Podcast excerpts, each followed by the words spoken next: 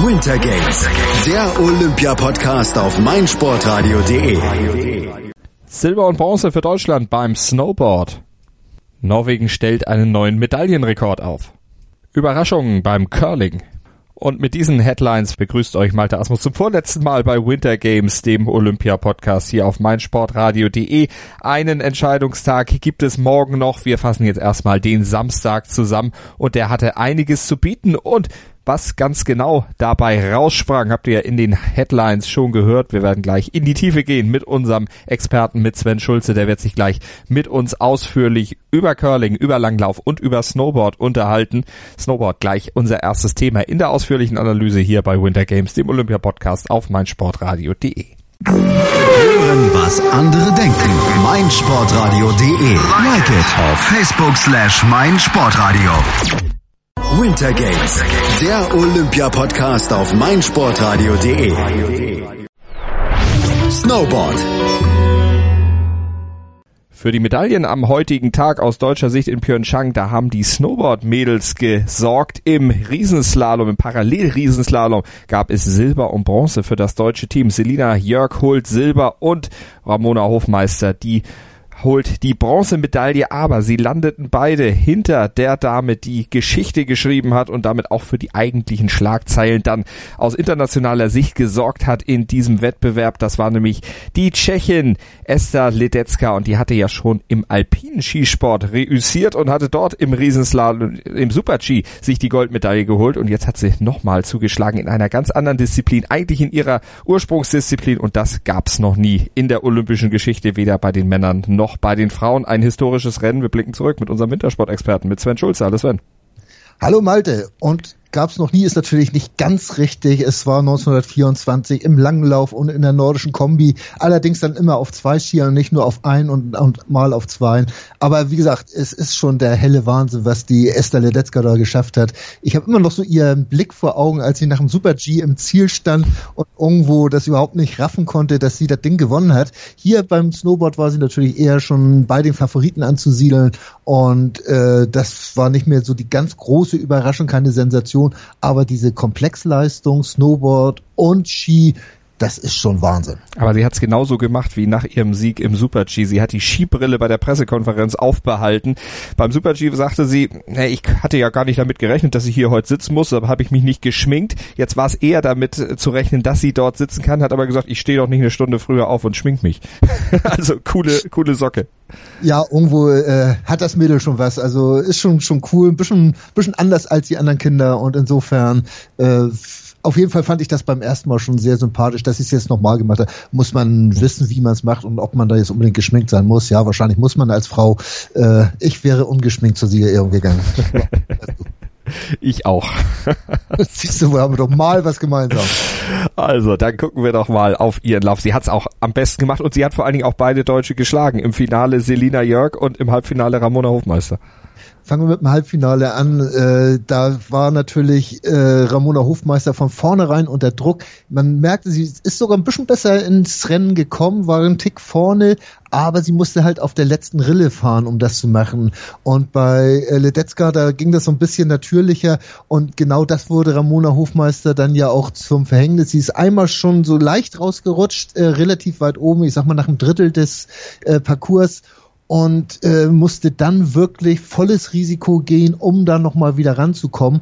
Äh, was natürlich auch absolut richtig ist, dass sie das gemacht hat. Äh, und dann ist sie halt äh, auf die Seite gefallen, rausgerutscht und äh, da nicht mehr ins Ziel gekommen. Allerdings braucht sie sich nicht vorzuwerfen, dass sie nicht alles versucht hätte. Und das wäre, glaube ich, das Schlimmste, was man hätte machen können. Sie war ja eigentlich Ramona Hofmeister von den beiden Deutschen, die mit den größeren Aussichten, wenn man mal auf die Vorleistung in dieser Saison zurückguckt, einen Weltcupsieg geholt, drei weitere Podiumsplätze eingefahren. Sie, enttäuscht war sie auf jeden Fall nicht. Sie sagt, äh, Hauptsache Medaille. Hattest du damit gerechnet, dass überhaupt eine Deutsche auf dem Podium dann wirklich landet heute? Ähm, nein, also äh, es war natürlich so, dass auch schon Sochi ja wir äh, äh, Bron äh, Silber und Bronze gekriegt hatten, also die Deutschen Silber und Bronze, Bronze gekriegt hatten. Ähm, also wenn irgendwo beim Snowboarden was äh, zu gewinnen war, dann heute Morgen da beim Parallel-Riesenslalom, äh, dass sie beide so nervenstark gewesen sind, äh, überhaupt so weit zu kommen, also ins Halbfinale beziehungsweise Finale zu kommen, das ist schon großartig. Und äh, Ramona Hofmeister hatte natürlich das Pech der Auslosung, dass sie äh, schon im Halbfinale gegen Esther Ledetzka äh, antreten musste und äh, Selina Jörg brauchte es erst im Finale. Das war der Unterschied, warum die eine Silber und die andere Gold hatte. Mhm. Aber Ramona Hofmeister kann immerhin für sich verbuchen, in dieser Weltcup-Saison Ledetzka einmal geschlagen zu haben. Das ist sonst außer ihr keiner gelungen. Im Viertelfinale in, Rum äh, in Bulgarien war es äh, bei dem Weltcup dort. Da hatte sie es geschafft. Gut, jetzt hat sie beim olympischen Rennen dann die, den kürzeren gezogen, aber eben eine Medaille geholt. Zwei Medaillen für das deutsche Team am heutigen Tag. Ja, und Selina Jörg, die dürfen wir natürlich auch nicht ungelobt lassen.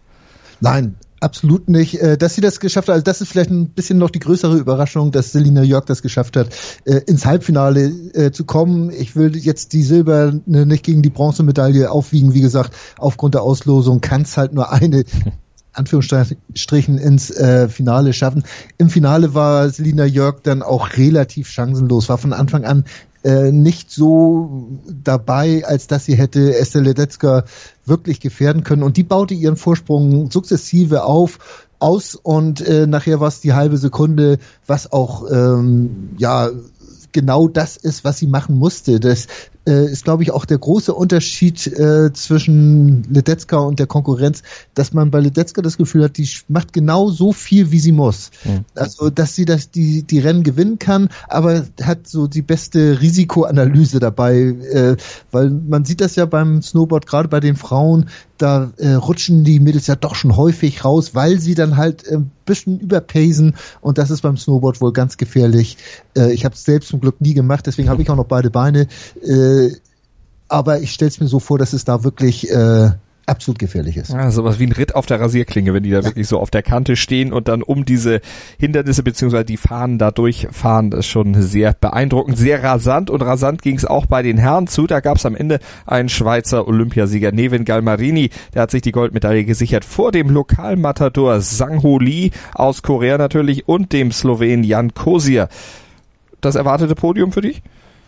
Äh, ja, erwartet. Also Nevin Gallmann könnte man das schon zutrauen, dass er das schafft, aber ähm, ich weiß nicht, ob er so die, die, äh, man das sagen konnte. Er war schon in der Qualifikation der schnellste. Kosier war der zweitschnellste, Lee der drittschnellste. Also insofern kann man schon sagen, das hatte schon was von, äh, von äh, Vorhersehbarkeit.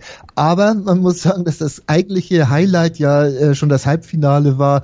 Äh, da war äh, Sangholi schon richtig zurück zwei Zehntel, zweieinhalb Zehntel und schaffte es dann noch aufgrund eines kleinen Verfahrers von Sankosia um eine Hundertstel vor diesem ins Ziel. Und was da dann da unten im Stadion wieder abging, wo die Koreaner dann wirklich gefeilt und gegrölt und gejohlt haben, das war schon wieder ähm, sehr sehenswert. Ich hatte eigentlich so während Dufour dann zumindest im Bronzelauf ein bisschen stärker eingeschätzt, der ist aber nicht so ganz äh, ins Ziel gebracht hat und der dann äh, letztendlich Vierter geworden ist.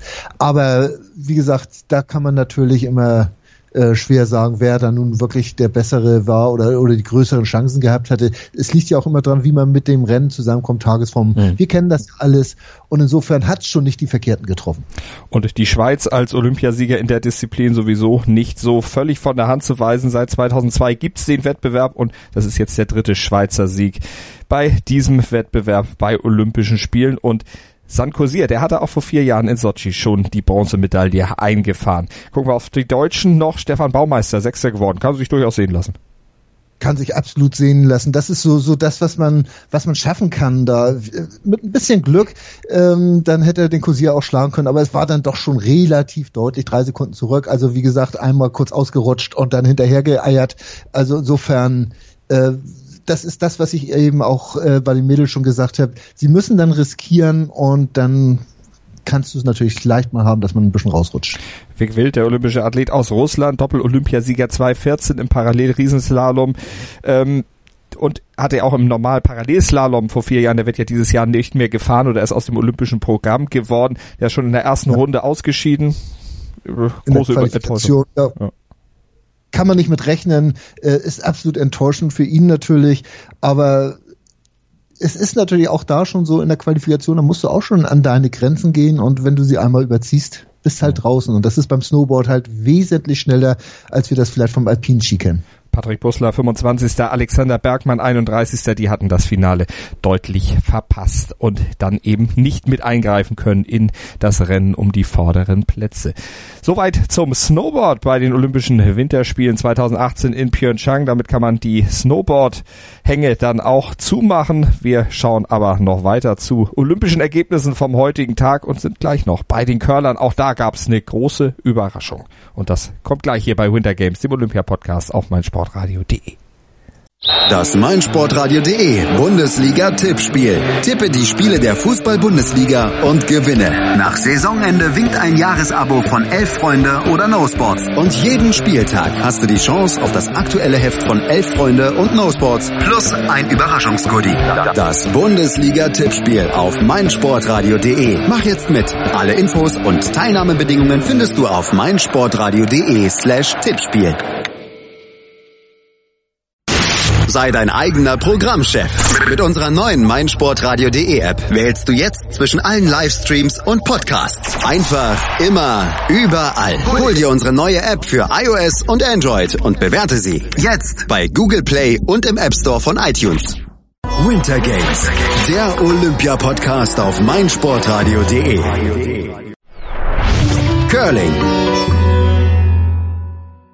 Die nächste Entscheidung heute hier in Pyeongchang bei den Olympischen Winterspielen 2018 fiel im Curling und da gab es am Ende eine große Überraschung. Die ganz große Überraschung, die hatten wir ja gestern schon erlebt. Kanada erstmals seit 26 Jahren bei den Männern ohne Curling-Medaille von den Olympischen Spielen nach Hause gefahren. Die Schweiz hatte sich Bronze geholt und im Duell um Gold, da ging es zwischen den Schweden und den USA zur Sache und die Schweden waren eigentlich favorisiert, aber sie verloren am Ende mit 7 zu 10.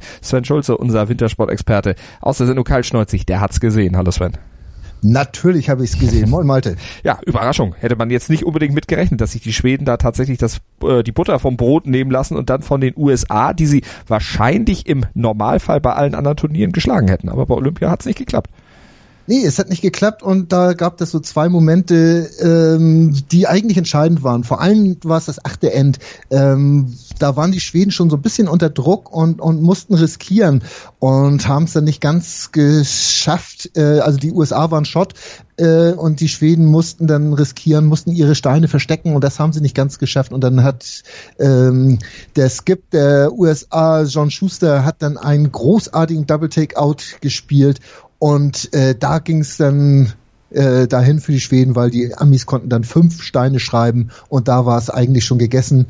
Äh, was dann noch folgte, das war so ein, so ein lockeres Auslaufen. Aber man muss auch sagen, dass die Amis das von, von vorne bis hinten geschafft hatten, die Schweden unter Druck zu setzen. Äh, es gab den einen oder anderen Stil für die Amis, äh, gerade im vierten End schon das erste Mal. Und dann äh, dadurch waren die, die, äh, die Schweden schon immer unter Druck und mussten mehr Risiko gehen. Und die Amerikaner konnten mit einem sehr konstanten, sehr gleichmäßigen Spiel äh, das immer wieder schaffen, die Schweden sozusagen vom Eis zu halten, sich vom Hals zu halten. Und dieses achte End, das war also ein Fünfer-End, das sieht man schon sehr selten. Und äh, dass das den Schweden passiert ist, also der äh, Skip Niklas Edin, der war dann schon ganz schön geknickt, als äh, man das sah, dass äh, wie dieser Stein dann gelaufen ist.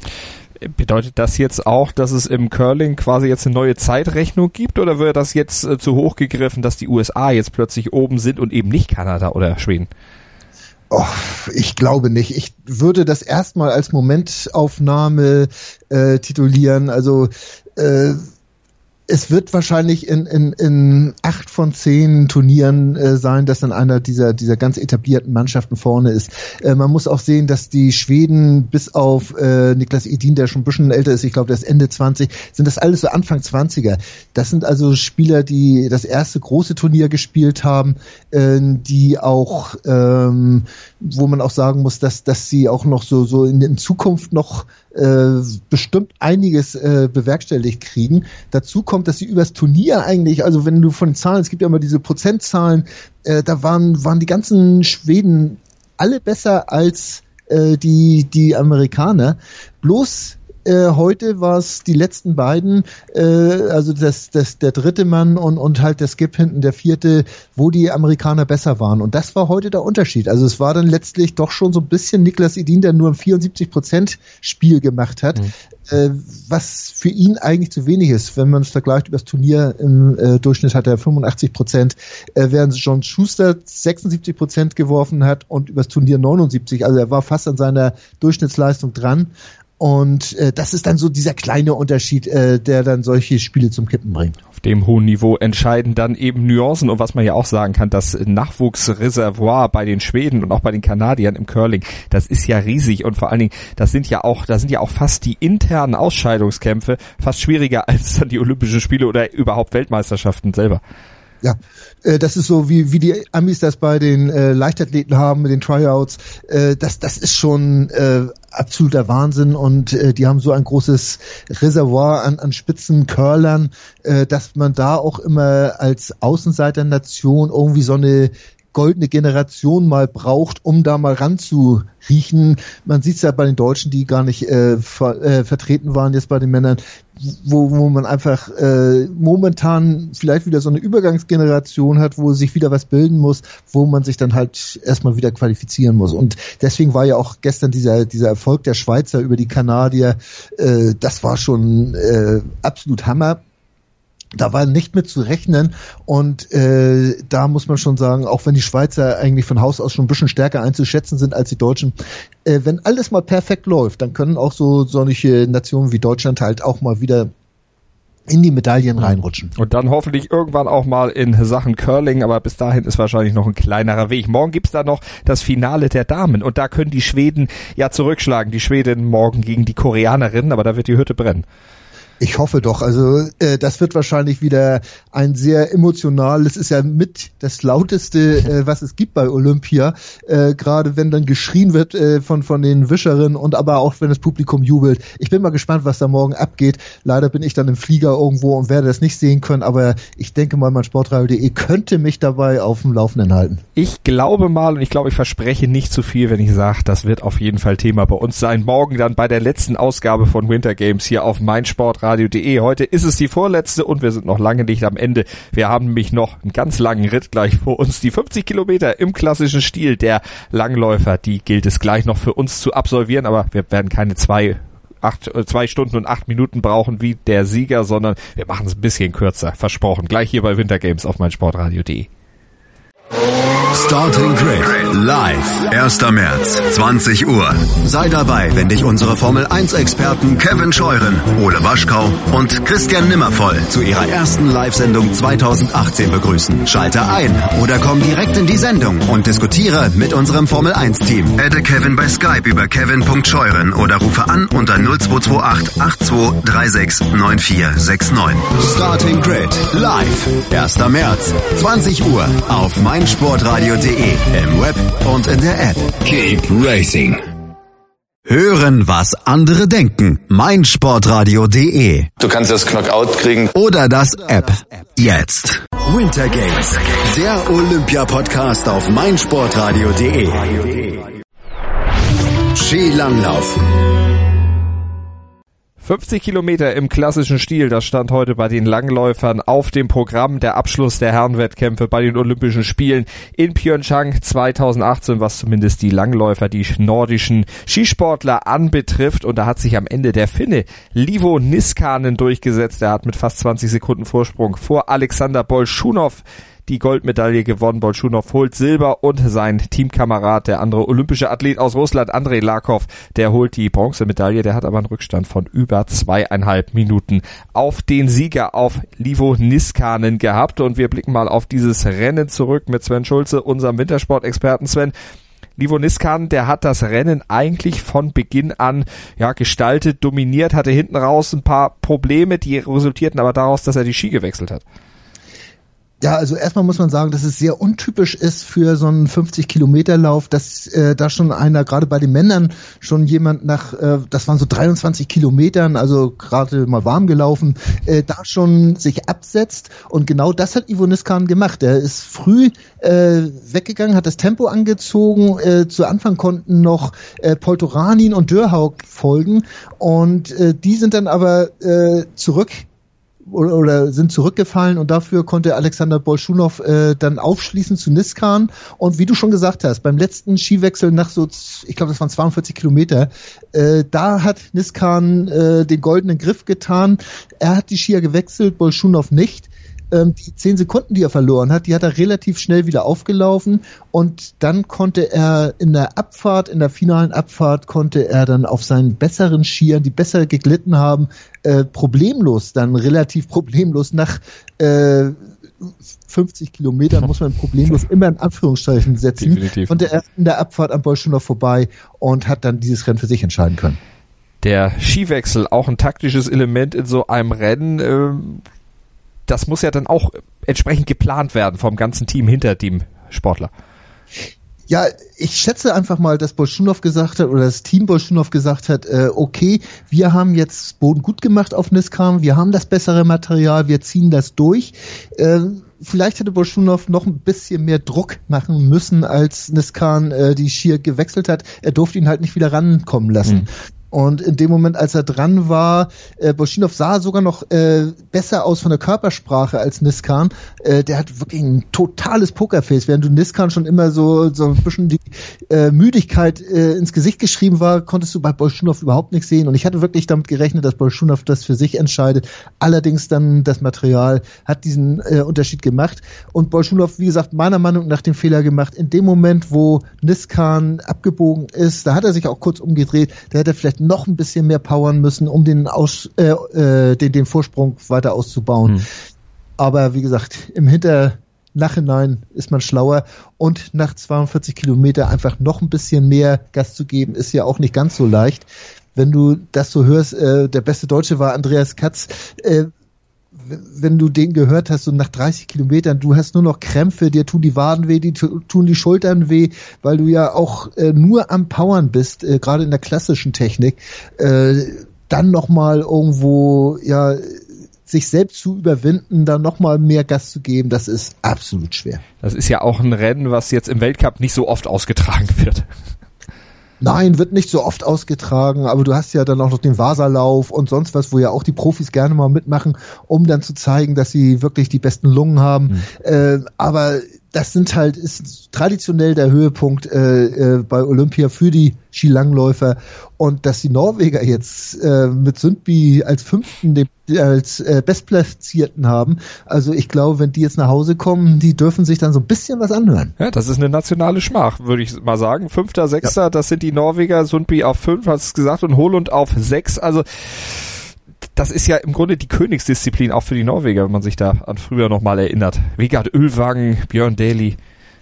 Ja, äh, ja, du sprichst aus meiner Jugend schon fast. Also äh, das, das ist schon schon hammerhart. Also äh, dieses Ergebnis, gerade so, so ein Sundby, äh, der wollte das immer mal gewinnen. Die, diese Einzelgoldmedaille, der hat glaube ich noch keine Einzelgoldmedaille bei Olympia. Und das jemand, der über Jahre jetzt schon ja den Weltcup dominiert hat und immer vorne mit dabei ist, das, das ist schon schon sehr bitter für ihn. Und ob er noch mal eine Chance kriegt, das weiß man ja auch nicht bei den großen äh, Angebot, was die Norweger an Skiläufern haben. Und die werden jetzt natürlich auch wieder sehen, dass sie noch ein bisschen stärker sich aufstellen, versuchen aber äh, mich hat das schon sehr gewundert, zumal die in der Gruppe gelaufen sind, dass sie es nicht geschafft haben, sich selbst so zu organisieren, dass sie wieder an die Führenden rangekommen sind. Mhm. Äh, ein Bolschunow hat sich aus dieser Gruppe früh gelöst und nachher hat sogar Larkov, der ist von hinten noch rangelaufen, der war schon relativ weit zurück und hat es dann geschafft, nochmal wieder ranzulaufen. Äh, und da muss man sagen, das hat mich sehr überrascht, dass äh, da die Norweger nicht gegenhalten konnten und sich äh, ein Sundby dann im Schlussspurt sogar von Alex Harvey noch hat abkochen lassen müssen, obwohl okay, damit konnte man rechnen, dass Harvey der bessere Spurter ist. Aber trotzdem, das war schon, ist schon hart für die. Was war mit Alexei Poltorani, mit dem Kasachen los? Der hatte ja zwischendurch dann auch mal zwischen Spitze und Verfolgern gelegen, da sehr alleine auf sich gestellt gewesen, der war irgendwann blau. Ja, er war blau. Also er ist ja als, ich hatte es eben gesagt, er ist ja als erster mitgegangen mit äh, Niskan, als der Gas gegeben hat. Und es, es war ganz witzig. Er hat wirklich mit dem Kopf geschüttelt teilweise. Er, er fühlte sich nicht wohl in dieser Situation. Er ist auch eher jeder, jemand, der mitschwimmt und keiner, der so richtig äh, Initiative zeigt. Und so musste er schon die ganze Zeit zwar im Windschatten von Niskan, aber immer mitgehen. Und äh, es war einfach zu viel. Andersrum muss man natürlich sagen, er hat es versucht, er war vorne dabei und ist nachher zurückgefallen auf Platz 15. Da, wenn dann irgendwann der Mann mit der großen Keule kommt, dann gibt's kein Halten mehr. Ne? Also da ist dann einfach so weit, äh, da, da kannst du dann nicht mehr gegen an und dann, dann äh, geht einer nach dem anderen an dir vorbei und dann hast du auch irgendwann die Motivation nicht mehr, da jetzt nochmal das aller, aller, allerletzte äh, an Reserven aus deinem Körper rauszuholen. Also man muss immer sagen, Hut ab, wenn man, wenn jemand das versucht hat, da vorne reinzugehen und wenn es dann halt nicht klappt, vielleicht klappt es beim nächsten Mal und dann ist er der strahlende Sieger oder Medaillengewinner oder was auch immer. Ähm, so ist es halt. Wenn man mal so ein Gegenbeispiel, wenn ich weiter labern darf, äh, sagen darf, der deutsche Thomas Bing äh, ich habe ihn im Interview nach dem Rennen noch gehört und er war eigentlich sehr zufrieden. Er ist ein bisschen langsamer angegangen, musste da die große Gruppe gleich ziehen lassen, ist am Ende 30. geworden mit 10 Minuten Rückstand. Ja, sorry, also äh, da muss ich nicht zufrieden sein. Da ist mir ein Jonas Dobler, der lange vorne mitgegangen ist, wesentlich lieber, auch wenn er nach am Ende sogar ausgestiegen ist äh, aufgrund von Krämpfen. Mhm. Ähm, man muss es doch versuchen. Olympia ist nur alle vier Jahre und dann als 30. ins Ziel kommen, ja, das ist so, so ein Achtungsergebnis, aber sorry, zehn Minuten Rückstand auf die Sieger, nee, das brauche ich dann nicht. Dann lieber sagen können, ich habe es versucht, ich bin gescheitert, okay, ich habe wirklich äh, Risiko gegangen und das finde ich absolut in Ordnung. Andreas Katz 14., Thomas Bing 30., Jonas Dobler, hast du gesagt, ist ausgestiegen, Lukas Bögel noch 46. geworden, der hatte dann eine Viertelstunde Rückstand auf die Spitze. Soweit also das Ergebnis im klassischen Stil über 50 Kilometer, diesem absoluten Skimarathon der Königsdisziplin und die Norweger, du hast es gesagt, die haben es eben nicht geschafft, aber die haben ja noch eine Chance morgen bei den 30 Kilometer der Damen. Norwegen für dich da die Favoritin? Ja, schon. Ähm, aber man, man weiß es nicht. Also ich habe da auch zu wenig lange Rennen in diesem Winter gesehen, um dann zu sagen, und, und mir ist auch nicht ganz klar, wie eine Marit Björgen äh, in Form ist oder ob eine Heidi Weng da jetzt wieder zurückkommt, die ja in der Staffel draußen war und äh, eine Astrid Jakobsen wird wahrscheinlich äh, gar nicht laufen. Also ich, ich bin mal sehr gespannt, wie sie aufstellen und, und wer das dann äh, für sich entscheiden wird. Natürlich sind die Norweger Favorit, aber auch da kann irgendwas passieren, dass das eine äh, Kertuniskan dann vielleicht nach vorne kommt oder äh, eine Permakowski. Man, man weiß es nicht. Also die Finnen muss man wohl so ein bisschen auf der Rechnung haben und auch die Russinnen sollte man nicht ganz vergessen. Äh, für die Deutschen kann ich mir eigentlich nicht vorstellen, dass da irgendwas nach vorne geht. Wenn man dann so einen 14. Platz, wie das der Adi Katz jetzt geschafft hat, äh, ins Ziel bringt, vielleicht lass es Zehnter werden oder Zwölfter, das wäre vielleicht das, was man erreichen kann. Da könnten sich die Norweger dann ja mit möglicherweise Gold bei den Damen im Langlauf im Medaillenspiegel auch entscheidend von den Deutschen absetzen. Aber es gibt ja auch noch eine Möglichkeit für Deutschland morgen am letzten Tag der Olympischen Winterspiele 2018 in Pyeongchang noch eine Goldmedaille zu holen im Viererbob. Da sehen die Chancen gar nicht so schlecht aus. Absolut nicht. Also Francesco Friedrich hat's äh, äh, führt äh, drei Zehntel oder knapp drei Zehntel vor dem Lokalmatador Jung Jong Won äh, und Nico Walter, der dann nochmal sechs Hundertstel weiter zurück ist. Also das wird zu einem eine knappe Kiste, aber diese drei Zehntel Vorsprung von Francesco Friedrich, äh, der ja dem die diese Bahn ja anscheinend wirklich zu liegen scheint, er war ja schon im Zweierbob erfolgreich, äh, da muss man wirklich sagen, das könnte was werden, aber bitte vergess unsere Eishockeyspieler nicht, wenn du jetzt über die mögliche Goldmedaillen Stimmt. redest. Da haben wir noch so ein kleines, unbedeutendes Finale, was wir spielen können. Ähm, da muss man einfach mal sehen, was da passiert und um nochmal den Bogen wieder zur Bobbahn zu mhm. kriegen, mhm. äh, wenn du siehst, dass äh, drei äh, fünfte Plätze zeitgleich sind mit Lochner, Melbades und Rico Peter, äh, denen ist jederzeit äh, zuzutrauen, da auch noch mal ein bisschen was nach vorne zu bringen, beziehungsweise die Bahn lädt ja auch zu Fehlern ein. Also so ein kleiner Fehler und du bist dann absolut wieder raus aus den Medaillenrängen. Das wird morgen noch absolut spannend werden, was da in der Bobbahn passiert. Also werden wir natürlich dann morgen hier bei Winter Games aufdröseln und gleich dröseln wir noch die restlichen Entscheidungen des Tages kurz und prägnant auf und haben natürlich auch noch mal den genauen Blick auf den Medaillenspiegel für euch hier bei Winter Games, dem Olympia Podcast auf meinsportradio.de. Ich sag schon mal jetzt vielen Dank an Sven Schulze. Gerne doch. Einer der bedeutendsten Sports Awards der Welt. meinsportradio.de begleitet exklusiv die Verleihung des Laureus World Sports Awards 2018. Alles Wissenswerte zu den Nominierten, umfangreiche Hintergrundinformationen und Interviews mit den Preisträgern. Kevin Scheuren berichtet für dich von den Laureus World Sports Awards 2018. Exklusiv auf meinsportradio.de. Abonniere jetzt den Podcast auf meinsportradio.de slash laureus oder in unserer kostenlosen App für iOS und Android. Sendung verpasst? Kein Problem. Alle Sendungen gibt es auch als Podcast auf meinsportradio.de. Winter Games, der Olympia-Podcast auf meinsportradio.de. Drei Entscheidungen des heutigen Tages haben wir euch jetzt ausführlich näher gebracht hier bei Winter Games, dem Olympia-Podcast auf meinsportradio.de. Den Rest fassen wir euch jetzt auch noch zusammen, wieder kurz und kompakt, so wie ihr das von uns gewohnt seid. Und wir schauen natürlich auch auf den Medaillenspiegel. Ski Alpin. Das deutsche Ski-Alpin-Team fährt ohne Medaille aus Pyeongchang nach Hause. Im abschließenden Team-Event reichte es für Linus Strasser, Alexander Schmidt, Lena Dörr und Marina Wallner nur für den Einzug ins Viertelfinale. Gold holte die Schweiz, Silber gegen Österreich, Bronze holte Norwegen. Snowboard. Die Entscheidung im Big Air der Männer fiel am Ende zugunsten von Kanada. Sebastian Touton holte Gold vor dem US-Amerikaner Kyle Mack. Bronze ging an den Briten Billy Morgan. Eisschnelllauf. Und auch die Massenstartmedaillen bei den Männern und bei den Frauen im Eisschnelllauf wurden heute noch vergeben in Pyeongchang. Wir fangen mal mit den Damen an. Dort hat sich Japan die Goldmedaille gesichert. Nana Tagachi hat sie geholt bei dem zweiten Platz. Da durften die Koreaner wieder jubeln. Kim Boreum holte also die Silbermedaille für die Gastgeber und Bronze ging in die Niederlande. Irene Schauten, die hat sich diese Medaille gesichert. Bei den Herren, da durften die Koreaner jubeln über Gold, nämlich Seong-Hoon Lee hat sich die Goldmedaille geholt vor dem Belgier Bart Swings und dem Niederländer Kohn Verwey. Curling.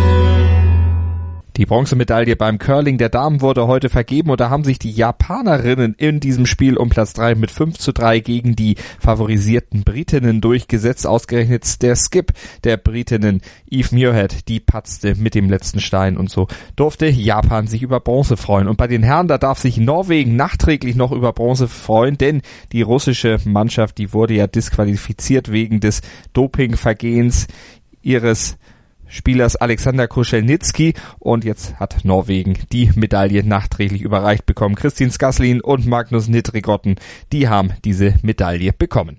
Und diese Bronzemedaille, die wirkt sich auch gleichzeitig auch noch im Medaillenspiegel aus. Dort hat Norwegen weiter die Spitze inne. Die haben 13 mal Gold, 14 mal Silber und jetzt 12 Bronzemedaillen und damit einen neuen Medaillenrekord bei Winterspielen aufgestellt. 39 Medaillen. So viele holte bisher noch keine Nation bei Olympischen Winterspielen. Deutschland steht mit 28 Medaillen auf dem zweiten Platz. 13 mal Gold, 8 mal Silber, 7 mal Bronze.